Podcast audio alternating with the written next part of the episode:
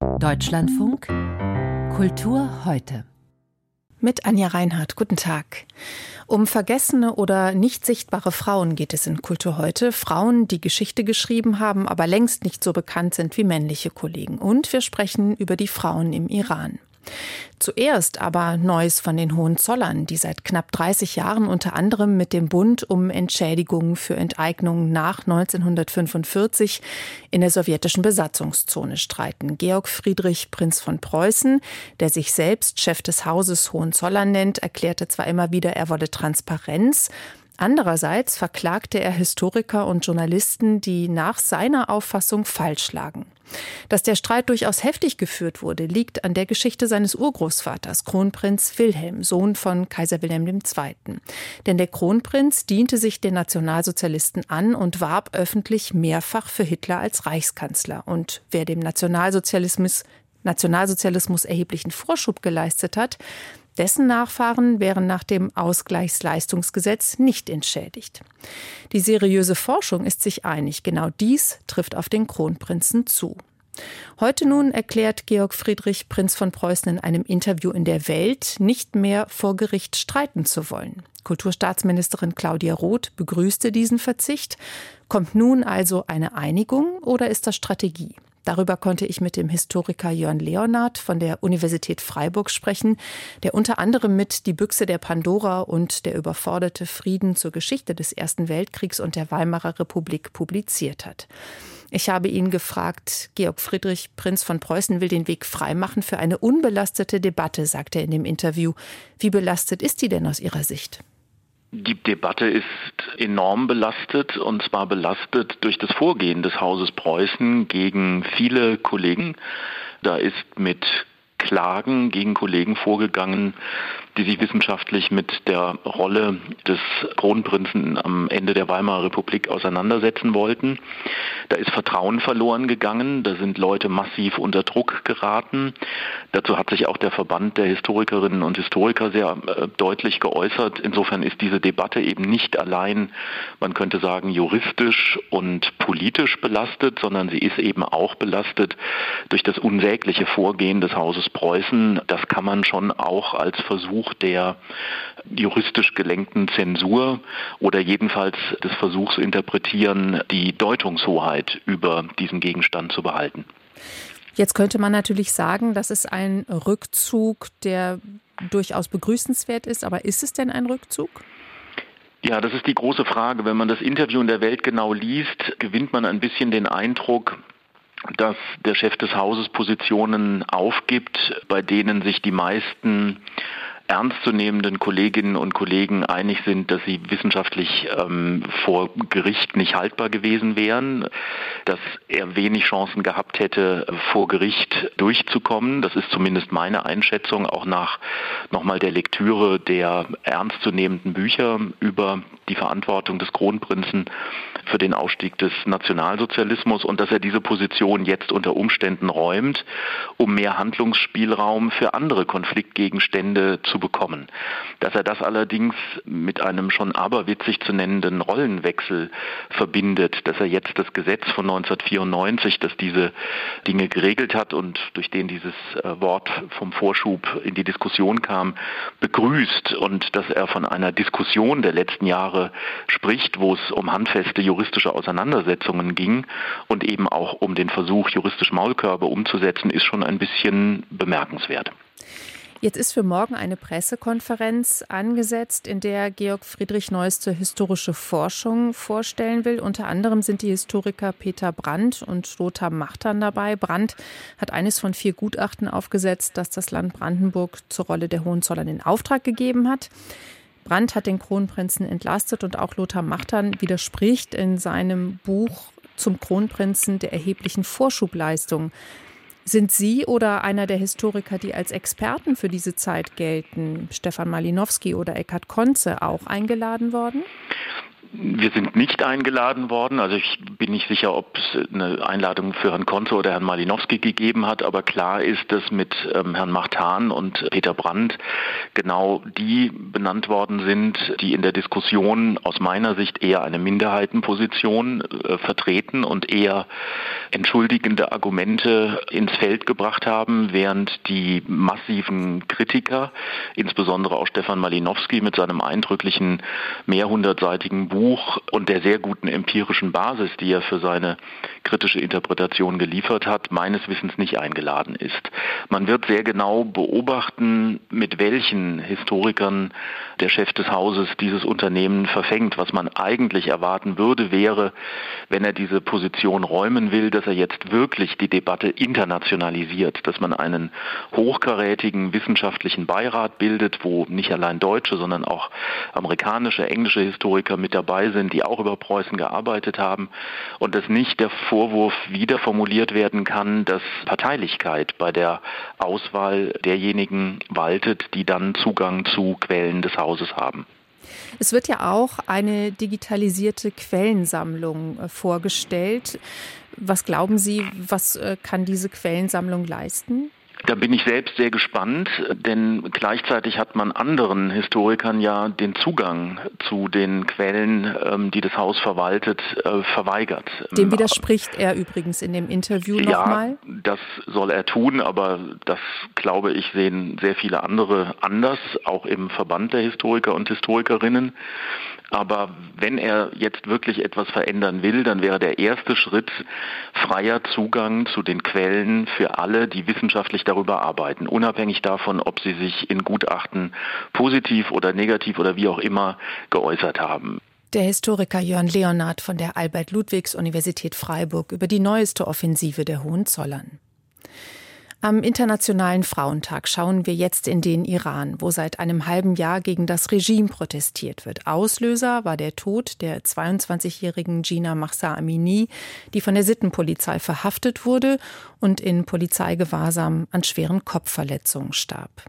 Die Proteste ergriffen trotz der Gewaltandrohung die ganze Gesellschaft. Dabei kamen mehr als 500 Menschen zu Tode, Zehntausende wurden festgenommen und seit Wochen werden Vergiftungen an Mädchenschulen gemeldet. Über 5000 Schülerinnen sind betroffen. Über die Situation der Frauen im Iran konnte ich mit der Islamwissenschaftlerin Katayun Amirpur von der Universität Köln sprechen. Sie hat gerade das Buch Iran ohne Islam, der Aufstand gegen den Gottesstaat veröffentlicht. Bekommen die Frauen und die Proteste dort abseits von solchen Tagen wie heute immer noch genug Aufmerksamkeit? Nun, ich glaube, es kann gar nicht genug Aufmerksamkeit geben, denn das ist tatsächlich das, was die Frauen, was die Menschen in Iran uns seit Monaten immer vermitteln, dass sie sagen, bitte schaut hin, bitte seid unsere Stimme, bitte guckt auf das, was wir hier tun. Wir wollen nicht in Vergessenheit geraten. Das ist das eine. Und das andere ist, dass es tatsächlich auch den Menschen hilft, die in Iran in den Gefängnissen sitzen. Es sitzen ja mehrere Menschen im Todestrakt, ihnen droht die Todesstrafe. Und ich denke schon, dass es das wirklich auch verhindert werden kann, wenn dann zum Beispiel deutsche Politiker Patenschaften übernehmen. Es hat nicht immer geholfen in der Vergangenheit, aber es ist schon etwas anderes, wenn das Regime sich wirklich beobachtet fühlt und denkt, das hat durchaus eine Resonanz im Ausland, was hier passiert. Also insofern kann es gar nicht genug Aufmerksamkeit geben. Die Vergiftungen, die es an den Mädchenschulen gab, die deuten darauf hin, dass es da möglicherweise eine Verschärfung in der Hinsicht gibt, dass Mädchen eben nicht zur Schule gehen sollen, ähnlich wie in Afghanistan. Also was für eine Verstärkung sehen wir da vielleicht von Protest und Restriktionen? Nun, es ist zum einen sicherlich gedacht als Abschreckung, also dass die Eltern so eingeschüchtert sind, dass sie ihre Töchter gar nicht mehr in die Schulen schicken. Und wir haben ja nun wirklich gesehen in den letzten Monaten, dass sehr viel Widerstand ausgegangen ist, gerade von diesen Mädchenschulen. Das waren sehr eindrückliche Bilder, die, glaube ich, auch für sehr viel Sympathie für diese Bewegung gesorgt haben. Als wir die Mädchen haben stehen sehen mit dem Rücken zur Tafel, als sie auf die Tafel geschrieben haben, Frau, Leben, Freiheit und das alles mit, mit Walle-Walle-Haaren. Das war schon etwas, was sehr viel Sympathie gebracht hat hier, hier im Westen. Nachrichten und natürlich die Machthaber sehr stark aufgeschreckt hat. Denn die Schulen sind ja das zentrale Instrument gewesen, wo man dachte, man könnte die Menschen in Iran indoktrinieren. Aber jetzt sehen wir, dass es noch nicht mal da geschafft hat, wo man mit den Allerjüngsten zu tun hat. Und nicht mal denen konnte man diese islamische Ideologie einimpfen. Insofern schätze ich das auch an, ein als einen Racheakt an diesen Mädchen, die sich eben überhaupt nicht indoktrinieren haben lassen. Und es ist ganz klar, dass das Regime hinter diesen Attacken steht, denn es ist so breitflächig, so landesweit übergreifend, dass das alles andere völlig unvorstellbar ist. Zumal das auch Substanzen sind, an die man nicht einfach so herankommt. Also da muss man schon, die werden zur, bei der Anästhesie verwandt, haben Ärzte jetzt, jetzt nochmal erklärt. Das ist schon etwas, wo man nur aus dem Regime raus rankommt. Zumal Iran tatsächlich auch ein sehr sehr eng gestrickter Überwachungsstaat ist. Also wenn man in Iran im Auto sitzt als Frau und kein Kopftuch aufhat, dann registriert dieser Überwachungsstaat das. Man bekommt eine SMS zugeschickt, die einem sagt, zieh dein Kopftuch an. Und wenn sie das nicht tun, dann wird im nächsten Schritt äh, das Auto abgemeldet von Staatswegen. Ne? Also es ist, Iran verfügt über 17 Geheimdienste. Dass die nicht in der Lage sein sollten, zu wissen, wer dahinter steckt, ist vollkommen unvorstellbar. Und insofern kann es eigentlich nur sein, dass es aus dem Regime selbst herauskommt. Im Iran wird ja ein anderer Frauentag gefeiert, der Geburtstag der Prophetentochter Fatima. Das ist gleichzeitig auch der Muttertag. Ist das schon eine sehr klare Rollendefinition? Ja, wobei Fatima tatsächlich historisch gesehen durchaus auch sehr viel Potenzial für, für Emanzipation hat. Also das soll jetzt nicht, Fatima war nicht die Person. Und ich habe das jetzt ein bisschen assoziiert, wie sie, die Art und Weise, wie Sie die Frage gestellt haben, als sei das jetzt jemand, der so die Mutterheimchen am Herd oder so, dass man das zusammenbringen möchte. Nein, mir geht es und weniger das, um, dies, das, um sozusagen um die Figur Fatima, ja. als äh, darum, was äh, da politisch daraus geschlossen wird oder was daraus politisch folgt. Nun, politisch können Sie recht haben, da ist dann vielleicht eher daraus geschlossen worden, indem man diesen Tag als, auch als Muttertag bezeichnet, dass die Mutterrolle die wichtigste Rolle der, der Frau sei. Aber historisch gesehen war Fatima tatsächlich jemand, die sehr viel Potenzial für Widerstand mitgebracht hat. Und wenn man sich nach Rollenmodellen umschaut in der islamischen Welt, speziell in der schiitischen Welt, da wäre Fatima eins, wo man, wo man anknüpfen könnte, weil sie eben äh, ihren eigenen Willen hatte, sich, sich durchgesetzt hat und so gar nicht steht für ein, ein Heimchen am Herd.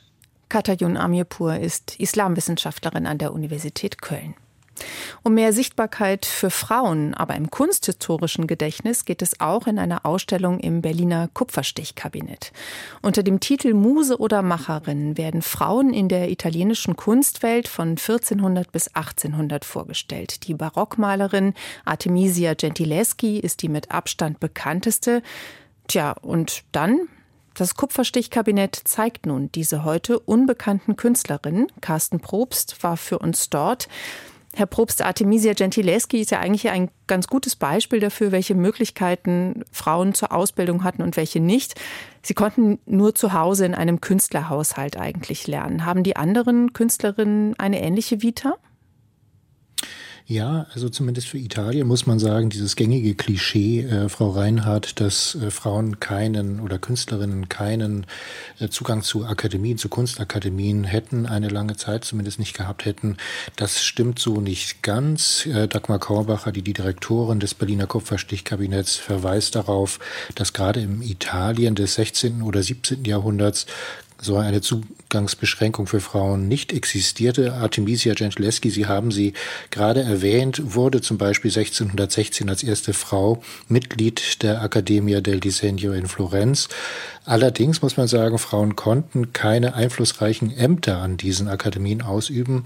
Vorgestellt werden hier dann zum Beispiel auch andere Künstlerinnen wie Teresa del Po oder Lavinia Fontana oder Isabetta Parasole, die auch Akademikerinnen waren. Elisabetta Sirani, eine herausragende Zeichnerin und Malerin, hat in Bologna sogar eine eigene Zeichenakademie gegründet.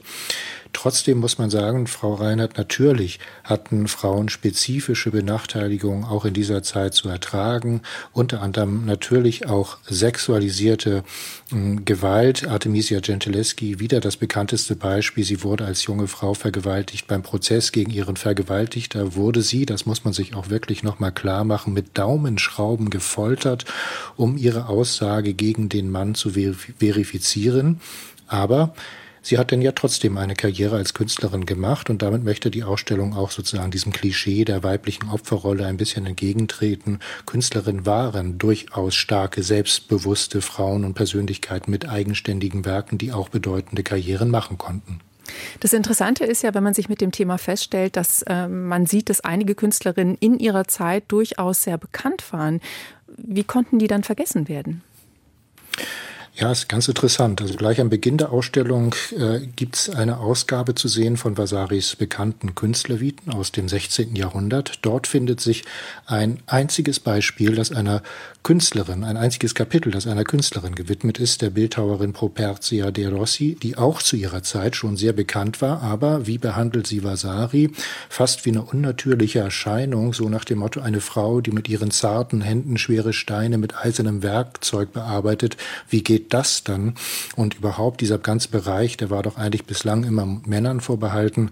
Auch andere Künstlerinnen, die Vasari dann noch so en passant erwähnt, die beurteilt er eher nach Äußerlichkeit, nach dem Aussehen der anmutigen Wirkung, also nicht nach ihrem Werk. Und damit verweist die Ausstellung natürlich darauf, dass das Hauptproblem bei der kunsthistorischen Überlieferung bis heute daran liegt, dass sie über Jahrhunderte von Männern gemacht wurde und nicht äh, das Problem liegt am Werk der betreffenden Künstlerin.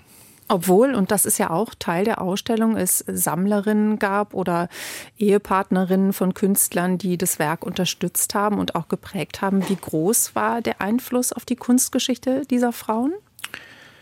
Ja, ich würde vermuten, dass dieser Einfluss von Mäzeninnen, bedeutenden Mäzeninnen, die es ja auch gab tatsächlich, äh, sich nicht sozusagen frauenspezifisch äußerte, sondern das waren Hofkünstler häufig, die dort von diesen Frauen mit politischem Einfluss bestellt wurden. Insofern entspricht dieser Einfluss häufig auch der politischen Macht dieser Mäzeninnen. Isabella d'Este ist sicherlich der bekannteste Name, schon durch die berühmten, auch ungesicherten Porträts von Rubens oder Tizian, die man heute kennt, oder auch, weil man vermutete, dass sie doch vielleicht das Vorbild für Leonardos Mona Lisa gewesen sei.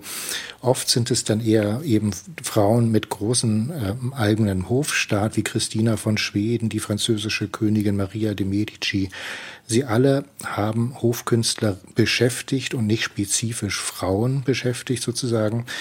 Dann gibt es aber auch noch eben andere Fälle, unbekanntere Fälle, wie zum hm. Beispiel die von Francesca Gänger, eine Künstlerin, die den Maler Federico Zuccari geheiratet hat und ihm eben oft Modell stand.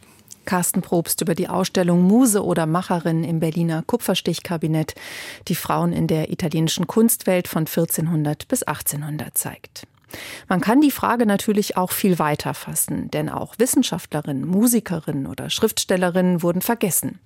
Die Journalistin Vera Weidenbach hat ein ganzes Buch über diese Frauen geschrieben, unerzählte Geschichten, wie Frauen die moderne Welt erschufen und warum wir sie nicht kennen.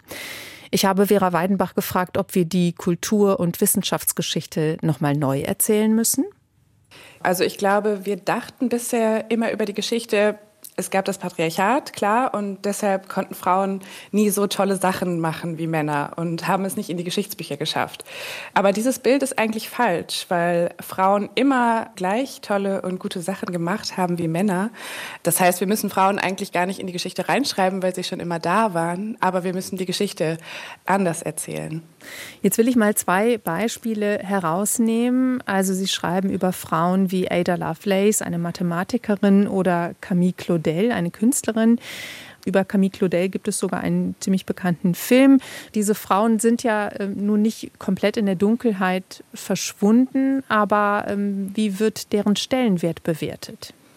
Also das ist einer der Gründe oder einer der Mechanismen, die ich in dem Buch beschreibe, die ähm, dazu führen, dass eben Frauen nicht die angemessene Anerkennung sozusagen bekommen für ihre Leistungen und das ist, dass andere Kategorien für sie geschaffen wurden. Camille Claudel, die ist bekannt, aber vor allem als Muse und Liebhaberin von Auguste Rodin. Und er ist es in der Kunst, der die moderne Bildhauerei begründet hat. Dabei, wenn wir genauer hinschauen, ist bei vielen Werken gar nicht klar, ob sie von Camille Claudel oder von Rodin stammen. Und hinter diesen Kategorien verschwinden die Frauen, also Muse, Mitarbeiterin, Geliebte und das eigene Werk der Frauen verschwindet dahinter. Ein weiteres Beispiel ist Margarete Steffin in dem Buch, die immer als Assistentin von Bertolt Brecht gilt, aber bei vielen Stücken eigentlich als, als Co-Autorin genannt werden müsste. Es gab ja in den letzten Jahren eigentlich doch eine ganze Reihe von Filmen oder Serien über Frauen aus der Geschichte. Also Hannah Arendt zum Beispiel, Coco Chanel, Sophie Scholl, Marie Curie, die Schriftstellerin Colette und äh, noch viele, viele mehr. Gibt es äh, eine größere Aufmerksamkeit für die unerzählten Geschichten von Frauen? Ja, das glaube ich schon. Aber warum ich jetzt auch zum Beispiel keine Biografiensammlung geschrieben habe, keine weitere, ähm, ist, dass ich glaube, dass es nicht reicht, wenn wir nur auf diese Einzelfälle schauen. Also dass es nicht reicht, wenn wir nur Filme über einzelne Personen machen, weil wir dann die Strukturen nicht sehen, die dahinter stecken. Wir sehen die Muster nicht, die sich ergeben, wenn wir die 30. und 40. Biografie von solchen Frauen lesen. Ähm, es ist ganz interessant, ich habe jetzt eben auch viel schon mit Leuten über das Buch gesprochen und mit Frauen aus anderen Generationen, Generationen meiner Eltern zum Beispiel, da sagen sie immer, naja, aber wir haben diese Frauen doch alle schon mal wieder entdeckt in den 70ern, 80ern. Trotzdem kennt meine Generation viele dieser Frauen heute nicht und das ist doch eigentlich ein Zeichen dafür, dass es nicht gereicht hat, wie man sie wiederentdeckt hat, sondern dass eben dieses große Bild zu sagen, Frauen waren schon immer da und sie haben das Gleiche gleich gut gemacht wie Männer, dass das versäumt wurde, sondern dass immer noch in diesen Kategorien Männer- und Frauengeschichte gedacht wird. Und ich glaube, solange das so ist, solange Frauen nicht den angemessenen Platz in der Geschichte haben, ist das die Gefahr, dass das eben wieder passiert und dass dieses Umdenken nicht, nicht nachhaltig ist. Das heißt, wenn ich Sie richtig verstehe, die Strukturen sind heute am Ende doch immer noch sehr ähnlich wie vor, sagen wir, 300, 400 Jahren. Genau, also ich glaube, dieses Bild, dass Frauen für ihre Leistungen als Frauen erinnert werden, dass sie entweder für Frauenrechte eingetreten sind oder die Ersten waren, die etwas gemacht haben, die ersten Professorinnen, die ersten Präsidentinnen. Aber solange wir eben nicht ihre Leistungen als ihre Leistungen bewerten, ist, glaube ich, die Gefahr, dass wir sie nie in die gleiche Liga heben wie Männer und dass dieser, dieser Bruch immer bleibt. Das hört man eben auch schon an der weiblichen Bezeichnung. Also, dass wenn ich sage, die wichtigste Musikerin des 20. Jahrhunderts, ist es etwas anderes, als wenn ich sage, der wichtigste Musiker. Also es ist immer schon eine Wertung in der weiblichen Bezeichnung. Sagt die Journalistin Vera Weidenbach über Frauen, die Bedeutendes geleistet haben, dann aber in Schubladen verschwanden. In den Kulturmeldungen würdigt Enne Seidel den Verleger Vito von Eichborn, der gestern im Alter von 79 Jahren gestorben ist. Unkonventionell, das ist wohl das passende Wort für Vito von Eichborn. Als Verleger dachte er weniger in Zahlen oder in Zielgruppen, sondern veröffentlichte, was ihm persönlich gefiel. Und da war die Spannbreite ziemlich groß. 1980 gründete Vito von Eichborn gemeinsam mit einem Kollegen den Eichborn Verlag und in dem erschien zum Beispiel das berühmte Kleine Arschloch von Cartoonist Walter Mörs, aber auch Hans Magnus Enzensbergers andere Bibliothek. Vito von Eichborn hatte den Mut, dem eigenen Bauchgefühl zu vertrauen. Das sagte sein Verlegerkollege Wolfgang Hörner heute Nachmittag in unserer Sendung Büchermarkt. Vito war ein totaler Triebtäter. Also er hat sich für was total begeistert oder nicht. Das war wirklich das Kriterium. Er war völlig unkonventionell in seinen Ansichten, in seinen Vorlieben. Er ging voll ins Risiko. Mehrmals in seinem Leben. Oft ging es gut, manchmal ging es nicht gut. Das ist auch so ein turbulentes Leben, bis, glaube ich, kaum jemand vorzuweisen hat. In den 90er Jahren ging es dann häufiger mal nicht gut. Für den Eichborn Verlag wurde es finanziell schwieriger. 1995 trat Vito von Eichborn schließlich als Geschäftsführer zurück. Er arbeitete aber auch danach weiter als Verleger, Lektor und Publizist und gründete einen weiteren, kleineren Verlag namens Vito Libro. Auf der Homepage dieses Verlags hat Vito von Eichborn unter anderem einen Text über sein bewegtes Verlegerleben veröffentlicht. Und dieser Text endet mit dem Satz: Spaß macht's immer noch.